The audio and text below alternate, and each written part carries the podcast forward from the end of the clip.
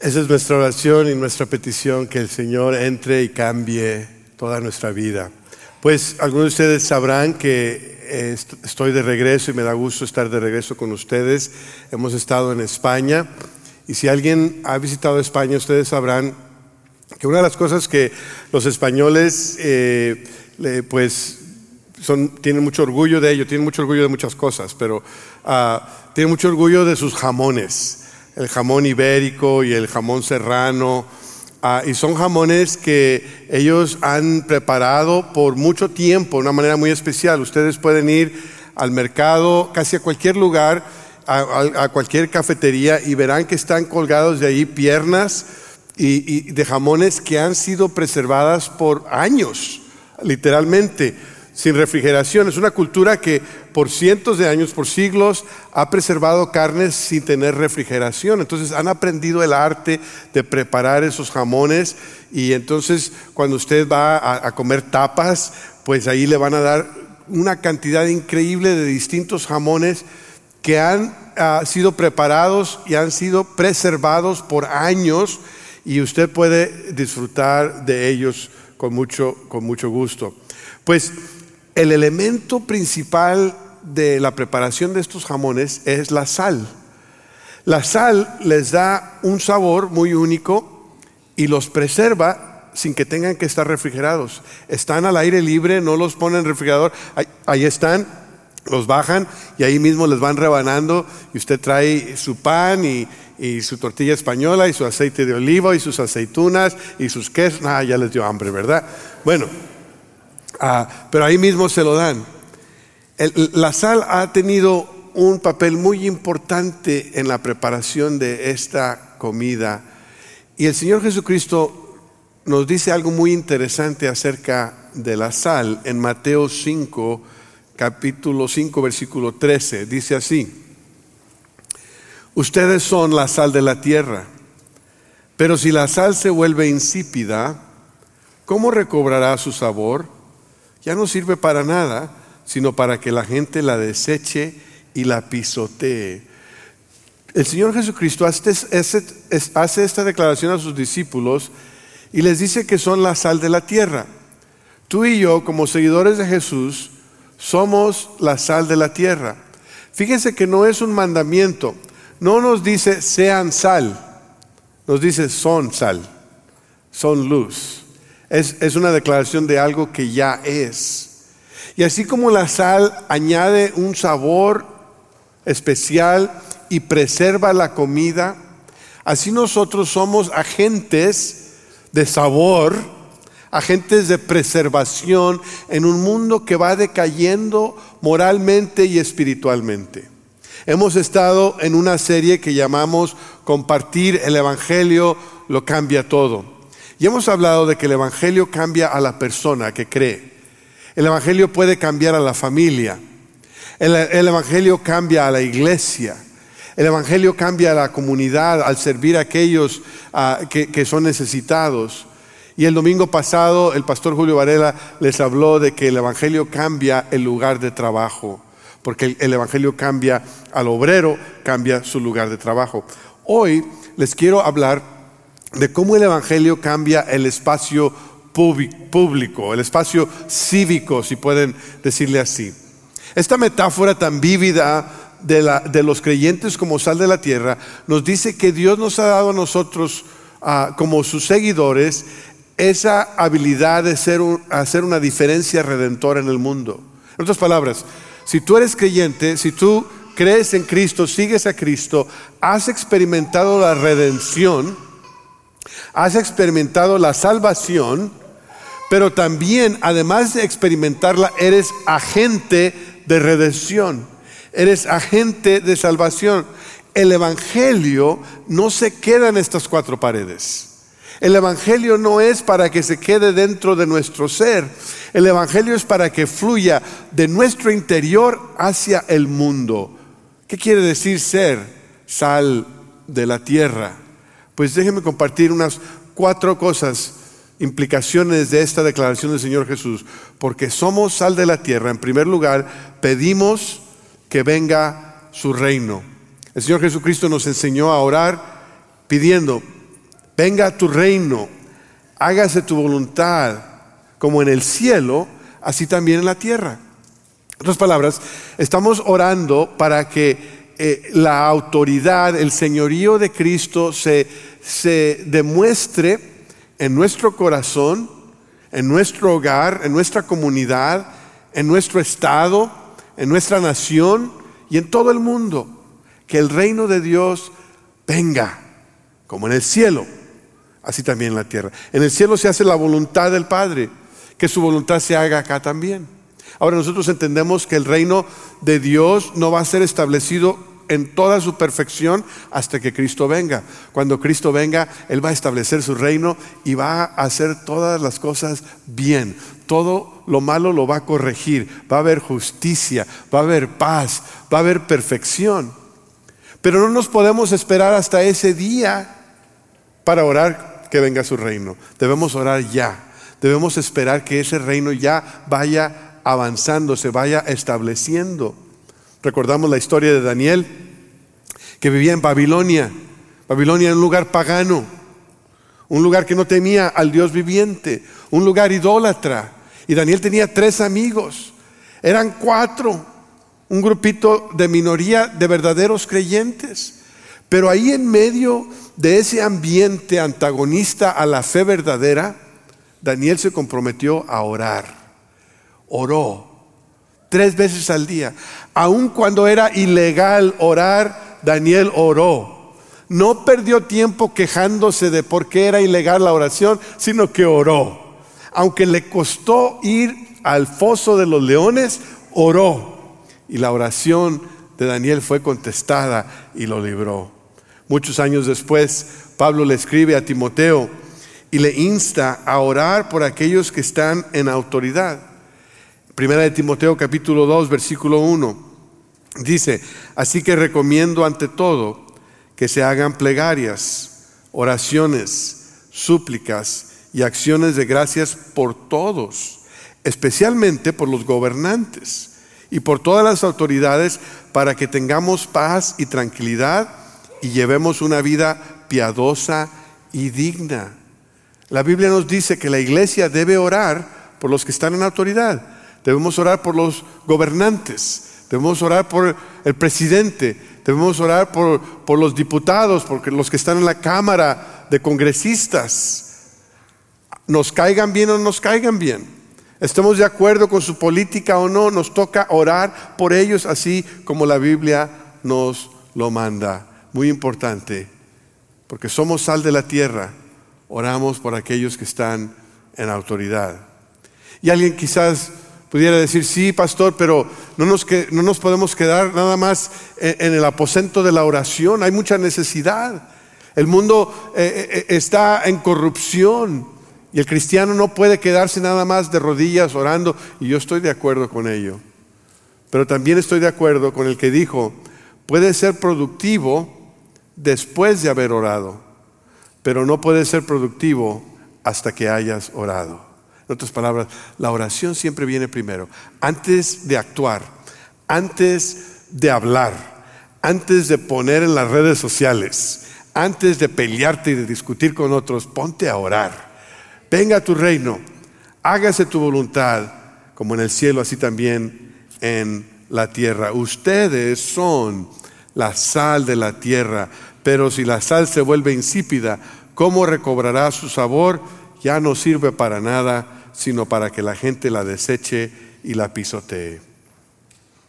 En segundo lugar, porque somos sal de la tierra, poseemos las normas éticas de Cristo. Esta declaración de Jesús, de que sus discípulos son la sal de la tierra, viene en lo que llamamos el Sermón del Monte y es seguida por instrucciones éticas, de, de valores y de una forma de vivir que va en contraste a los religiosos del día. Fíjense lo que el Señor Jesús dice en el versículo 20 del mismo capítulo 5. Dice, porque les digo a ustedes que no van a entrar en el reino de los cielos a menos que su justicia supere a la de los fariseos y de los maestros de la ley. Imagino que los escucharon dijeron, pero ¿cómo? Los fariseos y los maestros de la ley son los expertos en la Biblia. son los eruditos, son los que conocen el Torah, la ley de Moisés, la respetan, la honran, la siguen. Es más, han hecho más reglas para, para asegurarse que todo se guarde. Y aún Jesús les dice, a menos que la justicia de ustedes supere la de los fariseos y los maestros de la ley, no van a entrar al reino de los cielos. No van a entrar en el reino de Dios. Los fariseos y los maestros de la ley tenían sus convicciones religiosas y políticas. Tenían su entendimiento de lo que era el reino de Dios. Pero Cristo nos dice, nada que ver. No le acertaron. No le llegaron ni cerquita a la agenda de Dios. La agenda ética de los fariseos no es la agenda ética de Jesús. Y nos recuerda que es posible ser muy religioso, tener muchas convicciones, tener mucho conocimiento bíblico y estar muy lejos del corazón de Dios. Debemos estar íntimamente familiarizados con las normas de Jesús y con el corazón de Dios. Fíjese que Jesús aquí va dando varias normas importantes, ejemplares de lo, que, él quiere decir. Y es una fórmula. Dice, oyeron que se dijo antes. Eso fue el entendimiento que los fariseos y los maestros de la ley han tenido, pero yo les digo, esto es lo que es la intención de Dios, esto es lo que Dios desea, esto es lo que Dios busca. Y entonces dice, eh, eh, han oído, no matarás, pero yo les digo que cualquiera que, tenga rencor o enojo en su corazón contra su hermano será digno de juicio. Han escuchado que se, que se ha dicho no cometerás adulterio, pero yo les digo que si alguno ve a otra mujer con codicia en su corazón, ya ha cometido adulterio. Han escuchado que se ha dicho que cuando alguien se divorcie le debe dar carta de divorcio a su esposa, pero yo les digo que cualquiera que se divorcia de su mujer, a menos que no sea por inmoralidad sexual, por infidelidad, la expone al adulterio. Han escuchado que, se ha dicho, no, no rompas tu juramento, cumple tus votos, pero yo les digo, no hagan juramentos, que su sí sea siempre sí y que su no sea siempre no. Han escuchado que se ha dicho ojo por ojo, diente por diente, pero yo les digo, si alguien te pega en la mejilla derecha, vuélvele la otra. Wow, difícil, difícil. Han escuchado que, que se ha dicho, ama a tu prójimo y odia a tu enemigo, pero yo les digo, amen a sus enemigos y oren por aquellos que los persiguen. Los fariseos estaban comprometidos a la letra de la ley pero Cristo quiere seguidores que estén comprometidos al corazón de Dios, al Espíritu de Dios. Yo pudiera resumir lo que Jesús dice aquí en seis principios, que pudiéramos decir, esta es la agenda de Jesús en este sentido de la ética. En primer lugar, la vida humana es sagrada. En segundo lugar, el diseño de, Dios para la sexualidad no es lo que queremos hacer, lo que nos impulsa a hacer, lo que tenemos tendencia a hacer, sino lo que Dios ya ha diseñado. En tercer lugar, el, matrimonio es sagrado y debe ser honrado, tal y como el Señor nos lo ha dado. En cuarto lugar, la honestidad y la integridad son importantes para la vida del creyente siempre. Si tenemos que hacer, si tenemos que hacer un prefacio antes de decir la verdad, es que algo está mal. Mira, te lo juro, te lo digo por mi mamá. Mira, Dios me ve. Mira, estamos en la iglesia, por eso te voy a decir la verdad.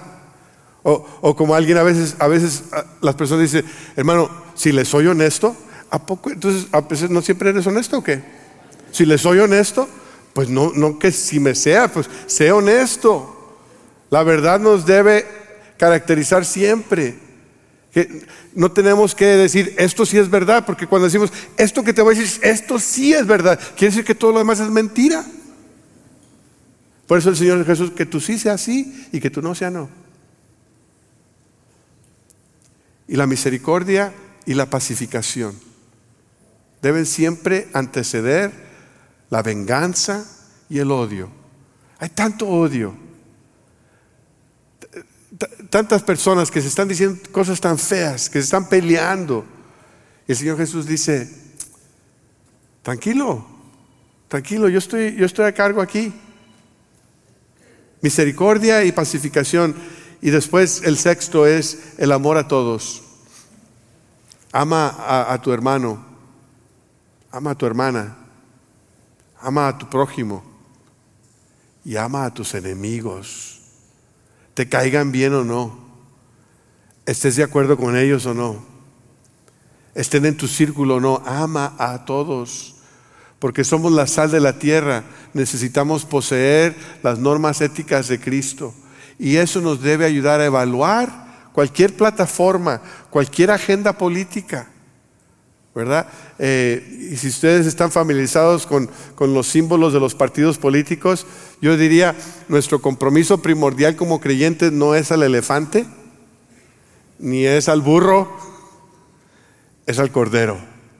¿eh? No, estoy, no estoy sugiriendo que hagamos un tercer partido político en Estados Unidos.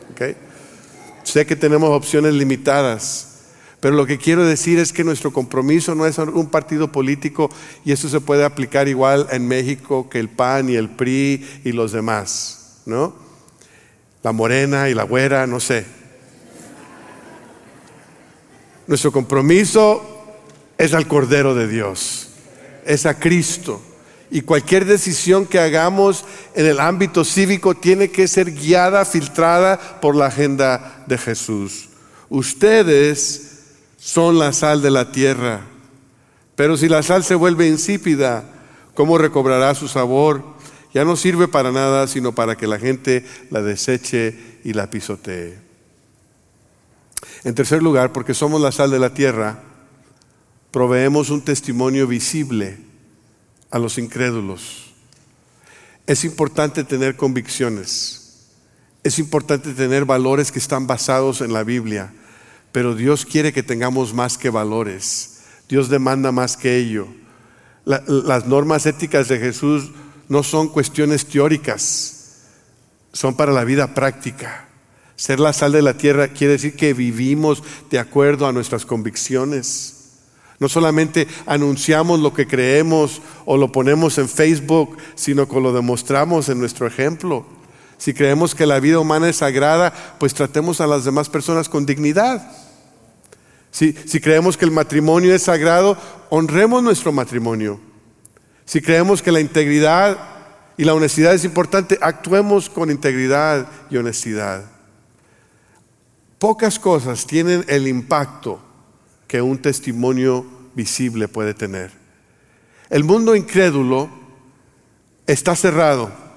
Nosotros tratamos de tener conversaciones evangelísticas con personas en España tanto latinoamericanos, españoles, como catalanes, como musulmanes. Y la gente ya tiene la defensa. Está dispuesta a charlar contigo, pero tan pronto como escuchan algo que tiene que ver con Dios, ¡pum! Sube una pared. Y tú puedes gastar tu tiempo discutiendo, argumentando, comprobando que tú conoces la verdad, pero no va a tener el impacto que un testimonio vivo, un testimonio visible puede tener en la vida de una persona. Y eso, esa es la razón y eso fue el motivo de nuestro viaje a España. Ah, queremos agradecerle, mi esposa y yo, a ustedes por habernos apoyado en oración, por habernos enviado a trabajar allí, a donde pudimos estar. Aquí está una foto en Barcelona, enfrente de la Catedral de la Sagrada Familia de Gaudí. Es una obra de arte increíble. Ah, y ahí en Barcelona pudimos ministrar, no en esa iglesia, pero ahí en Barcelona. y algunas personas pueden decir, y pastor, ¿por qué Barcelona? ¿Por qué España? Tenemos trabajo en Chiapas, tenemos trabajo en Amazonas, tenemos trabajo en Reynosa, tenemos trabajo en las Filipinas, tenemos trabajo en la República de Georgia. ¿Por qué Barcelona? Bueno, ustedes sabrán que Barcelona se encuentra en un país que se llama Cataluña. Cataluña tiene una historia muy antigua ah, y en algún momento en la historia fueron anexos a España y ah, siempre han mantenido su identidad, tanto por su idioma como su cultura, como catalanes. Es más, hoy en día todavía están luchando por la independencia, muchos de ellos no quieren ser parte de España, y ahí hay una política que se da. Pero una de las cosas que es importante saber es que los catalanes son uno de los grupos menos alcanzados en Europa para el Evangelio. Déjenme compartir algunos datos rápidamente. Uno de cada cinco personas en España son ateos y creo que en Cataluña son aún más. Hay 450 mil musulmanes en Cataluña, es el 7% de la población, usted los puede ver en el metro, en la calle. Cataluña tiene la población musulmán más grande de Europa en porcentaje. En una ciudad de 6.5 millones de habitantes, solamente hay 25 mil evangélicos. En Barcelona, los evangélicos son 0.3 de la población. Se dice que hay más cristianos evangélicos en Irán que en Cataluña. Entonces es un campo misionero. Es un campo que se resiste al Evangelio. Es un lugar donde hay pocas iglesias y las iglesias son pequeñas y por eso hemos ido allá a animarlos a trabajar con ellos. Tuvimos la oportunidad de estar en la Iglesia Batista de Badalona, una iglesia catalana. Ahí ustedes pueden ver ahí el rótulo con los dos idiomas. Ah, y nos, regalaron a, mi esposa y a mí una taza de la iglesia que eh, celebra su aniversario de 65 años en ese edificio. Y le dijimos, pues Calvary también tiene 65 años, así que somos cuatas a las iglesias. ¿ah? Y dimos una conferencia de liderazgo ahí en la iglesia el sábado y el pastor invitó a otros pastores del área y vinieron como siete iglesias y allí enfrente están los pastores de esas iglesias. Tuvimos la oportunidad de orar por ellos, de animarlos en la obra difícil que están haciendo allí. Ah, y después tuve la oportunidad el domingo siguiente de predicar ahí en esa iglesia, una iglesia muy diversa. Hay catalanes, pero también hay latinoamericanos, también hay, personas del norte de África, y así que están tratando de buscar su identidad como iglesia, después de ser una iglesia catalana por 65 años, está cambiando ah, su demográfica. Y tuvimos la oportunidad de tener compañerismo con el pastor Claudio y su esposa Erika. Ellos son de Brasil, son misioneros de Brasil a España, y así que él está pastoreando una iglesia catalana y ni habla catalán, habla portugués y habla castellano y ellos estaban muy contentos de que estuviéramos ahí, les mandan saludos a ustedes y les agradecen por el apoyo que les hemos brindado. Además de trabajar en la iglesia el fin de semana, también ayudamos a trabajar con los creyentes para ministrar a los inmigrantes. Una de las cosas que se nos dijo antes de ir es que hay mucha necesidad en algunas familias inmigrantes de ropa, y especialmente de ropa de bebés. Entonces, Mónica y yo hablamos con nuestro grupo de crecimiento y les dijimos, tráiganos ropa de bebé de un año. Y llenamos una maleta de las que facturamos llena de ropa para bebé y de Biblias en árabe. Y allí estuvimos trabajando para preparar un closet, un mercadillo donde las familias podían entrar y seleccionar la ropa para sus niños y saber que Dios les ama. También tuvimos la oportunidad de llevar dinero para comprar alimentos, porque hay personas inmigrantes que están sin empleo, la inflación está fuera de serie y a veces ni tienen para comprar leche y pan. Y preparamos unas bolsas de comida ah, y las entregamos por cita a las familias, muchas de ellas familias musulmanes. Les entregamos la bolsa, les pedimos que nos contaran lo que están sucediendo, lo que están pasando, oramos por ellos, conseguimos su contacto para que las personas que están ahí sigan trabajando con ellos, dándoles el ejemplo, dándoles el testimonio allí. Terminamos nuestro tiempo en Barcelona y se supone que Mónica y yo íbamos a pasar un par de días de descanso en Madrid, pero en lugar de pasar vacaciones por varias razones, pasamos tiempo de ministerio muy, muy sabroso eh, nos recibió la hermana Elizabeth Suárez en su casa. Ella coordina el ministerio social a los inmigrantes de las iglesias bautistas en Madrid y tenía mucho que contarnos y pudimos estar ahí para animarla. A Mónica hasta aprendió algunas recetas madrileñas, a ver si, a ver si de veras me las hace por acá, ¿verdad? Ah, pero ella estuvo muy contenta de recibirnos y a última hora nos invitaron a predicar ahí en la iglesia en Madrid y fue un privilegio poder hacerlo también.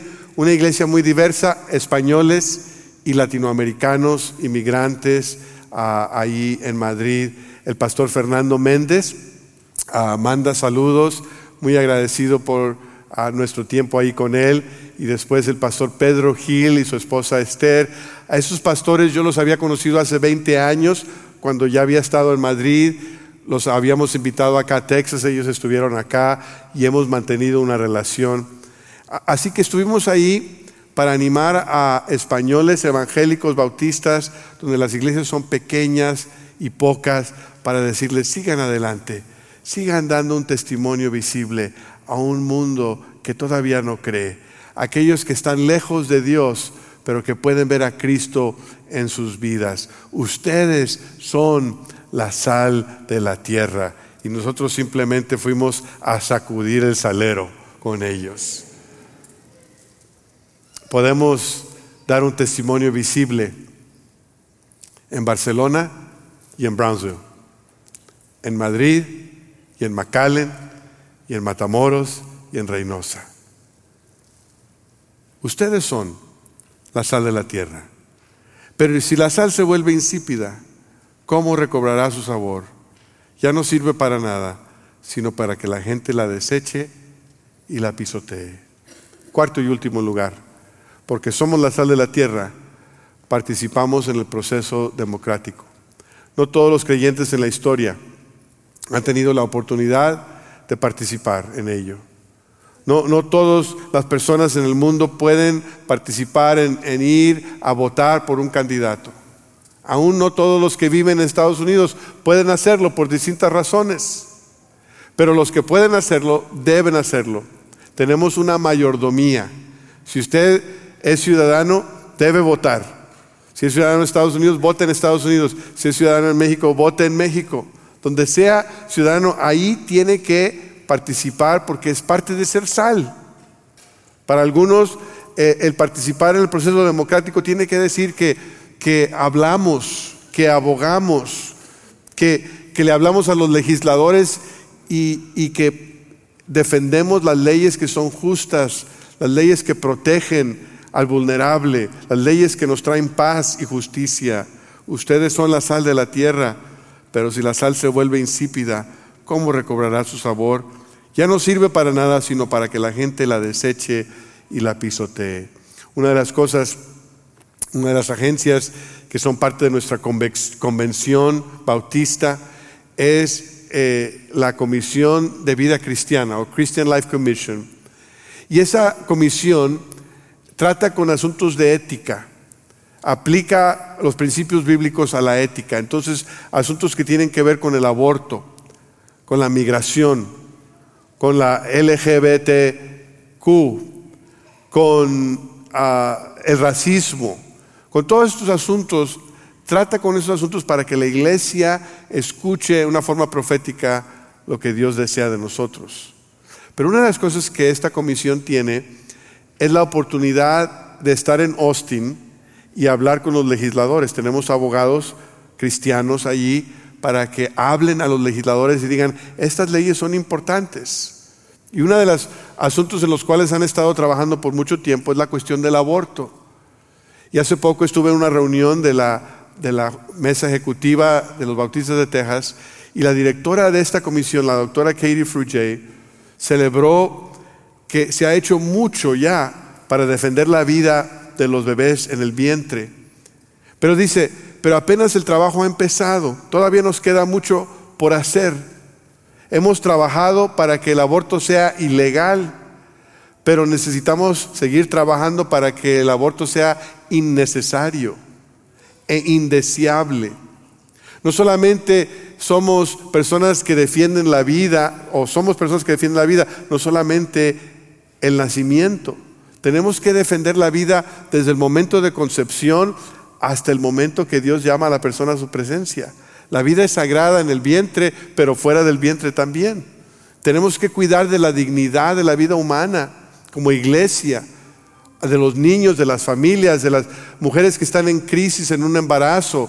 Necesitamos padres que estén dispuestos a cuidar a niños, a adoptar si es necesario. Hay un principio que nos guía y el principio es el principio de imago Dei. Imago Dei quiere decir la imagen de Dios. La Biblia nos dice que los seres humanos hemos sido creados a imagen y semejanza de Dios. Eso quiere decir que cada uno de ustedes, que cada ser humano lleva consigo la imagen de Dios. Y es por eso que la vida humana es sagrada. Es por eso que tratamos a cada ser humano con dignidad, porque en cada ser humano está la huella de Dios. En cada ser humano está la imagen de Dios. Y entonces cuando, así es, amén. Así que cuando nosotros pensamos en estos asuntos, nos guiamos por Imago Dei, tiene implicaciones para el aborto, para el homicidio, para los derechos humanos, para la inmigración, para las relaciones raciales, para la justicia, para la protección de niños, para la protección de ancianos, para los pobres, para los vulnerables. Y damos gracias a Dios que hay una agencia ahí en Austin que hace ese trabajo y nosotros apoyamos ahí con nuestras oraciones y nuestras ofrendas. Ustedes son la sal de la tierra, pero si la sal se vuelve insípida, ¿cómo recobrará su sabor? Ya no sirve para nada, sino para que la gente la deseche y la pisotee. Porque somos sal de la tierra, pedimos que venga su reino. Porque somos sal de la tierra, poseemos las normas éticas de Cristo. Porque somos la sal de la tierra, proveemos un testimonio visible a los incrédulos y porque somos la sal de la tierra, participamos en el proceso democrático. El mundo necesita el sabor de Cristo. El mundo necesita ese agente preservador del Evangelio, porque hay mucha corrupción. El mundo necesita redención. Tú y yo somos agentes de redención. Somos la sal de la tierra. ¿Nos ponemos de pie? Señor, esta tarde te damos gracias por la declaración de Cristo de que somos la sal de la tierra. Y Señor, confesamos que en muchas ocasiones no, no hemos llevado eso como tú quieres que lo llevemos. A veces en lugar de ser agentes de redención hemos sido obstáculos, piedras de tropiezo, como individuos, como iglesia, y por ello te pedimos que nos perdones, Señor. Perdónanos cuando nuestras palabras y nuestras acciones distraen en lugar de apuntar hacia Cristo. Perdónanos cuando estamos tan metidos en nuestras agendas políticas, filosóficas, que la gente no puede ver a Cristo en nosotros. Señor, queremos ser la sal de la tierra en la forma que tú deseas. Pedimos, Señor, que en oración, en acción, en participación, tú nos bendigas y nos guíes. Y que el mundo vea que Dios es real. Que el mundo vea el poder del Evangelio obrando a través de nosotros y que muchos vengan al conocimiento de Cristo. Que muchos vengan a ser discípulos y a unirse a esta sal de la tierra. Mientras tú estás ahí orando y meditando en lo que el Señor te ha dicho, te quiero invitar a hacer un compromiso. Cualquiera que sea el compromiso que Dios quiere que hagas en este momento. Quizás quieras pasar y estar orando aquí al frente Quizás nunca has entregado tu vida a Cristo como Señor y Salvador. Hoy lo puedes hacer. Recibir su perdón, su poder, la vida eterna por fe. Por fe que Él murió en la cruz por ti y resucitó de entre los muertos. Quizás tú quieres dar otro paso, paso del bautismo, de unirte a esta iglesia. cualquiera que sea, ese es el momento de hacerlo.